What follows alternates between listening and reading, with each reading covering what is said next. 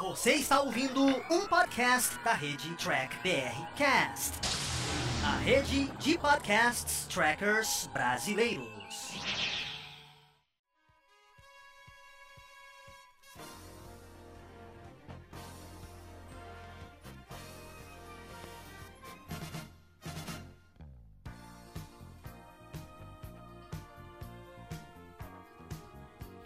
Olá, humanoides, tudo bem com vocês? Aqui é o Thiago e hoje vocês vão escutar a versão em podcast do programa Batata Diário, onde o Carlos traz reviews dos episódios de Jornada nas Estrelas. E o review de hoje é do sétimo episódio de Star Trek Lower Decks. A versão em vídeo desse programa você encontra lá no YouTube. Lembrando que é muito importante você curtir e compartilhar, que ajuda a gente bastante nessa nossa jornada. Agora chega de enrolações, vamos ao programa do Carlos.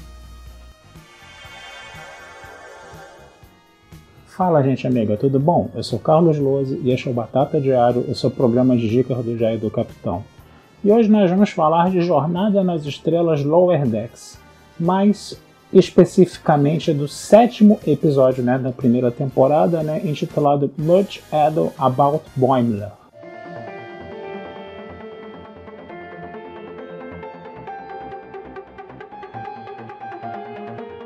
Gente, eu confesso a vocês que eu gostei desse episódio. Eu tô sentindo uma melhora progressiva, tá? Do quinto episódio para cá, né? O terceiro e o quarto episódios foram muito ruins, né, na minha opinião, né? Quando eu falo isso, eu falo em termos de construção dos personagens protagonistas, né? Que o terceiro e o quarto episódios mostraram uma Mariner extremamente é, intratável, né? E essa coisa começou a melhorar do quinto episódio para cá. Né? O último episódio foi um episódio interessante, embora ainda tivesse aquela questão das, de oficiais da frota estelar ficar mentindo, né? que, foi, que provocou uma certa polêmica. Né? Agora, esse sétimo episódio, as polêmicas foram bem menores. Né? Mas qual é o plot do episódio? Vamos lá. A tripulação sênior, né, os oficiais sêniores né, da Cerritos, eles vão participar de uma missão. E aí, de repente, a nave ela vai ficar com uma capitã interina, né? Essa capitã interina ela vai vir de fora, né? E vai ser a capitã Ramsey, que era, né, uma antiga amiga da Mariner, né, de academia, né? Elas foram praticamente colegas de academia, amigas de academia, eram, são amigas muito próximas, né? E aí, o que, que vai acontecer? A Mariner vai acabar sendo é, nomeada pela Ramsey a primeira oficial da, da Cerritos enquanto a Ramsey está na nave, né? E a Mariner não vai gostar nem um pouquinho disso. Tanto que ela vai começar a fazer né, nas missões né, que a, a, Ramsey, a Capitã Ramsey né, vai participar, né? Ela vai começar a fazer, a tomar atitudes desastradas uma atrás da outra de uma forma muito deliberada, né? E aí o que, que vai acontecer? Eles vão elas vão, é, por exemplo, num planeta para poder filtrar água de um planeta pantanoso, coisa e tal, a Marinha vai fazer um monte de besteira lá, né? Aí depois eles vão se encontrar né, com uma nave, né? Que era a USS Rubidu, né? Que estava praticamente ali é, apagada, sem energia, né? É, vamos dizer assim, semi-destruída, né? E quando eles vão para dentro da nave, né? A Mariner também começa a fazer algumas coisas erradas ali no caso, né? Isso só vai provocando irritação na Ramsey, né? E os oficiais sêniores da Hansen começam a botar em dúvida se a Mariner era tão competente assim, né? Como a Ramsey falava, né? Então a Ramsey vai ficando revoltada com a Mariner por causa disso, né? E a Mariner fazendo tudo isso deliberadamente, né? Até que chegou um momento em que eles encontram né, a tripulação né, da, da Rubidu, né? Na engenharia, né? Todo mundo lá morrendo de medo, a capitã é completamente transtornada. Por quê? Porque uma espécie alienígena invadiu a nave, era uma espécie alienígena que consumia energia, por isso que a nave estava toda desligada.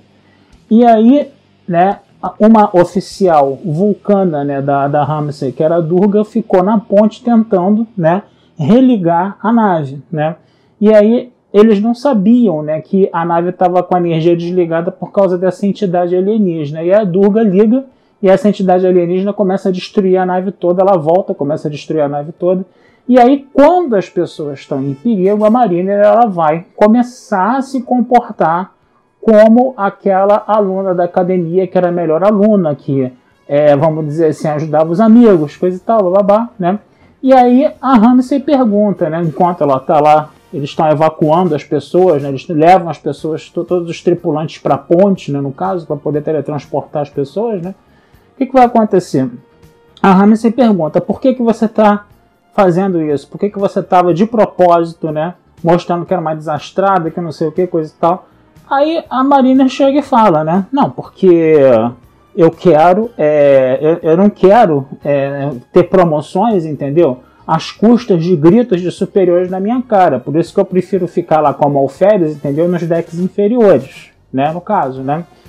E aí ela está novamente expressando ali né, as suas razões pelo comportamento dela, o que eu acho uma coisa interessante. Então fica bem claro que ela quer ter essa experiência de alferes somente, né?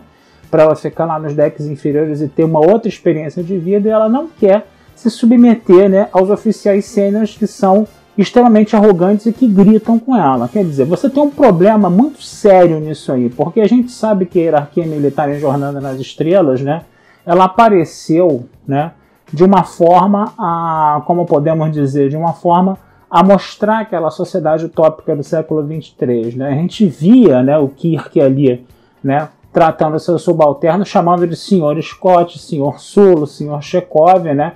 Justamente para mostrar que essa hierarquia militar tinha um relacionamento entre os superiores e os subalternos, entendeu? Bem mais, é, vamos dizer assim, afável do que a hierarquia militar que a gente conhece no século XX e no século XXI. Mas o senhor Alex Kurtzman ele coloca essa hierarquia militar como, entendeu, os superiores humilhando os subalternos, né? Quando a gente sabe que isso não acontece no universo de Jornada nas Estrelas no século 24 né? Isso é um problema, né? Como é uma série animada, iconoclasta, que busca humor, coisa e tal, a gente até entende como é que isso se encaixa, né? Mas ainda assim é um problema, né? Para é, chamar isso de Jornada nas Estrelas, hein? pelo menos é a minha visão. E aí, aquele negócio, né? Pelo menos a Marina está mostrando os seus motivos pelos quais ela se comporta. Né? Você pode até entender esses motivos, mas não significa necessariamente que você tem que concordar com esses motivos. Né? É aquela coisa que o Spock falava, né? acho que foi até em um gosto de Armagedon. Né? Inter entender não significa necessariamente concordar. Né? Então você tem esse problema da forma né, como esse desenho, essa animação via hierarquia militar em Jornada nas Estrelas, que é um negócio um pouco complicado, né? Mas a Mariner diz que não quer se dobrar a esse tipo de hierarquia militar de século XXI no século XXIV. Né? Tudo bem, beleza. Ela vai salvar a tripulação, né? vai conseguir salvar a tripulação. Ela vai repente, eh, terminar o episódio numa boa sintonia com a amiga dela. A amiga dela, inclusive, é, fala, né?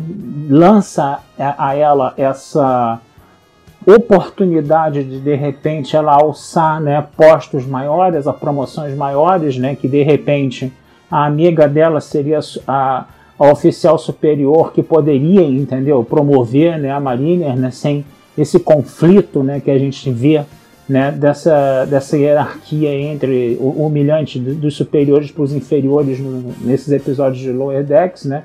E isso fica em aberto, né? E a Mariner, eu ainda quero ter um pouco mais de experiência lá com a Malférias, quem sabe no futuro, coisa e tal.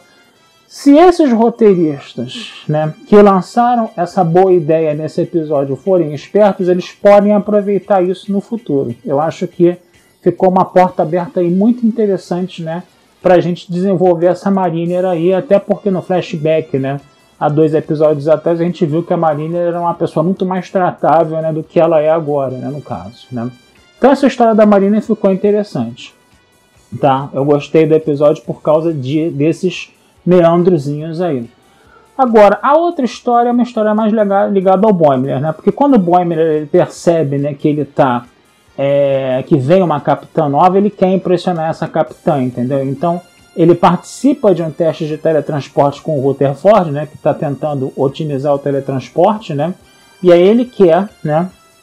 Mostrar que ele está é, que ele está, é, vamos dizer assim, tra, é, dando conta, de, ele quer mostrar serviço, né? Então, quer dizer, perdão, ele vai testar esse teletransporte, né? Só que ele acaba ficando, vamos dizer assim, fora de fase. Então ele fica brilhando, né? E soltando um som muito forte, né? porque ele ficou um helicóptero fora de fase ali no teletransporte, né? E aí o que, que acontece? O Rutherford consegue pelo menos tirar né, o som né, dele, né? Ele estava emitindo um som de teletransporte muito alto, né? Mas ele foi, perdão, enviado para a chamada Divisão 14, que tratava assim doenças incuráveis, coisa e tal, né? E a Tandy, ela fez um cachorrinho artificial, uma cachorrinha artificial, né? E essa cachorrinha, perdão, perdão, gente. E essa cachorrinha, né? Ela era uma aberração genética no caso, né? Então ela também vai ter que ir para essa divisão 14 junto com a cachorrinha. E aí na nave da divisão 14 você só tem pessoas que estão doentes ali, né? Que já estão há meses, elas foram é, foi prometido a elas irem para uma espécie de spa num planeta que era conhecido como a Fazenda, né? E aí, perdão, gente. E aí é, essa nave estava há meses já viajando, ela não chegava. Os doentes quiseram fazer uma espécie de motim e o Boimler entregou o motim para todo mundo. O Boimler com aquela mania de ser certinho, né? ele quis entregar o, ele entregou todo mundo para o superior da nave, né, no caso, né, o superior da nave botou, né, eles confinados aos aposentos e aí eles começaram a linchar o Boimler praticamente, né, e iam, né, colocar o Boimler numa câmara de evacuação para eles lançar o Boimler ao espaço, né, no caso. Durante tudo isso, né, o Boimler fala, mas eu sou uma aberração que nem vocês, mas justamente nesse momento, né, a diferença de fase do teletransporte desaparece e ele acaba ficando normal de novo. E aí eles abrem né, a comporta né, para ele ser lançado ao espaço, só que ele é lançado num terreno gramado. E esse terreno gramado era justamente o do planeta né, onde estava a tal fazenda. Então a fazenda existia mesmo, né? Só que o Boehm ele não pôde ficar na fazenda. A fazenda era um lugar maravilhoso, só que ele não pôde ficar porque ele não era, não era mais uma aberração, ele era normal. E a cachorrinha, né, da, da Tende, né, começou a falar com a Tende, ela falou assim, eu sou uma aberração, porque eu não sou uma cachorrinha igualzinha da Terra, né, você me fez diferente, você fez, você não conhece as cachorrinhas da Terra, você me fez com umas, né, modificações ali genéticas que não são de cachorro. Então eu sou uma aberração. E a cachorrinha começou a falar, saiu voando, coisa e tal, né? E aí eles voltam, né, para a nave, né, no caso, né, eles acabam voltando para Cerritos, né, tanto a Tente quanto o Boimler acabam voltando para Cerritos, no caso. Então, quer dizer, é um episódio que o Boimler novamente é feito de saco de pancadas ali, né, não pela Mariner dessa vez, né, mas ele também, nesse negócio de ser meio que um X9 ali, de denunciar o motim, coisa e tal, né, então ele novamente foi um negócio, ficou um negócio esquisito, né? E novamente ele foi usado ali como uma espécie de saco de pancadas. Quanto à cachorrinha, né? A gente viu algumas críticas, né? Sobre essa cachorrinha aí no caso, que você estava trabalhando a engenharia genética ali de uma forma completamente descontrolada, que não sei o que, coisa e tal. Mas eu confesso a vocês que isso, isso pelo menos não me incomodou, porque é, eu entendi essa cachorrinha muito mais né, como aquele humor né, surreal que a gente vê às vezes né, em filmes, animações, coisa e tal. Né, aquele humor muito surreal, aquele humor muito nonsense. Né. Por exemplo, né, a cachorrinha ela virava de repente um bloco de metal e saía, esse bloco de metal saía rolando. Né, essa cachorrinha ela virava um monstro, coisa e tal. Né, e depois virava aquela cachorrinha fofinha de novo. Né. No final ela fala, ela voa, né, quer dizer é um negócio completamente surreal mesmo, completamente nonsense, né? Lembra muito, sabe o que? O final do primeiro filme do Homem-Formiga, que ficou uma formiga gigante andando para lá e para cá por aí, né? E que a menina, inclusive, a filha do Homem-Formiga, dava de comer para ela embaixo da mesa na hora da janta, né? Como se ela fosse um cachorrinho, né? Quer dizer, foi uma coisa completamente nonsense ali, completamente surreal, né? Que apareceu, né, pra gente dar umas boas risadas, né? E a cachorrinha eu acho que foi mais ou menos nesse sentido aí também, entendeu? A pessoa que escreveu esse episódio não estava preocupada com implicações morais de engenharia genética nem nada. É aquela coisa, é um desenho iconoclasta, é um desenho que está, entendeu? Forçando uma barra para fazer um humor, né? Um humor que às vezes não, nem sempre dá certo, né? Mas eu particularmente eu gostei da cachorrinha, achei ela engraçadinha, né? E eu, eu ri das piadas dela. Então não me. Não foi uma coisa que me. que vamos dizer assim, me aborreceu muito essa cachorrinha, não. Eu gostei dela. Tá? Só para só pra ficar bem claro isso aí, tá? Uma opinião, uma opinião diferente, tá? Então é isso, gente. Vou terminando por aqui. Desejando vida longa e próspera a todos, né? Esse texto vai estar tá lá desse episódio, da análise desse episódio, vai estar lá na Batata Espacial também. E não deixem de curtir, compartilhar e comentar o Diário do Capitão nas redes sociais, que essa ajuda de vocês sempre nos é muito bem-vinda, tá certo? Um abração. E vocês acabaram de escutar mais um podcast do Diário do Capitão. Lembrando que a versão em vídeo você encontra lá no YouTube. E para mais podcasts de Jornada nas Estrelas, entre e acesse Trek BR Cash, uma fusão dos podcasts trackers brasileiros. Lá você vai encontrar podcast Sessão 31, Nova Frota e Diário do Capitão. Ou procure no seu aplicativo favorito. Um muito obrigado, até a próxima e engage!